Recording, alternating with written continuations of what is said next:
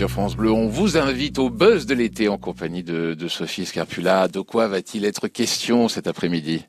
Eh ben, écoutez, on, va s'intéresser à, à, la cheminée. Il euh, faut faire attention, hein, vraiment. J'allais dire, il faut faire gaffe, il faut faire attention. Qu'est-ce qui passe par la cheminée en dehors du ramoneur? Oh, voilà, écoutez, euh, je sais pas, l'amant Non. Vous allez chercher loin là. Non, je sais pas.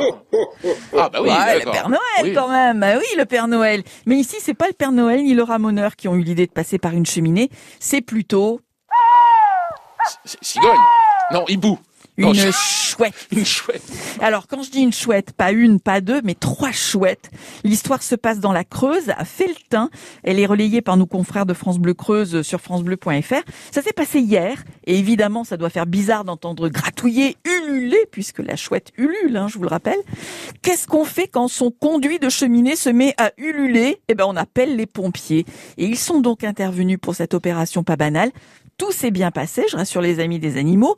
Les chouettes ont été extraites et sont saines et sauves. Les pompiers, qui ne manquent pas d'humour, ont raconté l'histoire sur les réseaux sociaux. Voilà ce que disait leur message illustré par une photo des chouettes libérées, délivrées.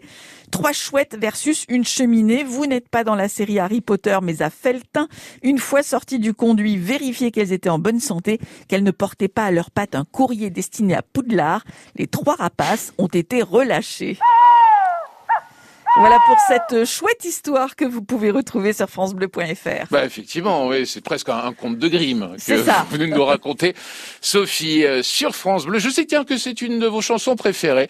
Ils sont réunis, Pascal Obispo, Danny Briand, ah, hommage au grand Charles, un formi formidable sur France Bleu.